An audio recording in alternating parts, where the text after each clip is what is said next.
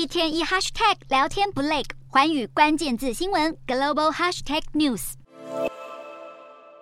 就在美军击落在美国本土上空出现的气球两周后，又传出飞行员通报，夏威夷檀香山上空出现一颗巨大白色气球。奥克兰海洋航空交管中心表示，夏威夷上空的确出现该物体，估计飞行高度约至四万至五万英尺之间，确切高度不明。但目前白宫和美国航管局都尚未证实相关消息。美国国务卿布林肯和中共中央外事工作委员会办公室主任王毅仍在慕尼黑会议展开会谈。中国外交部发言人王文斌更强硬表示，美国在飞艇事件时滥用武力，且中国会奉陪到底。有学者也认为，这次会面双方之间几乎没有任何信任，美中关系持续紧张。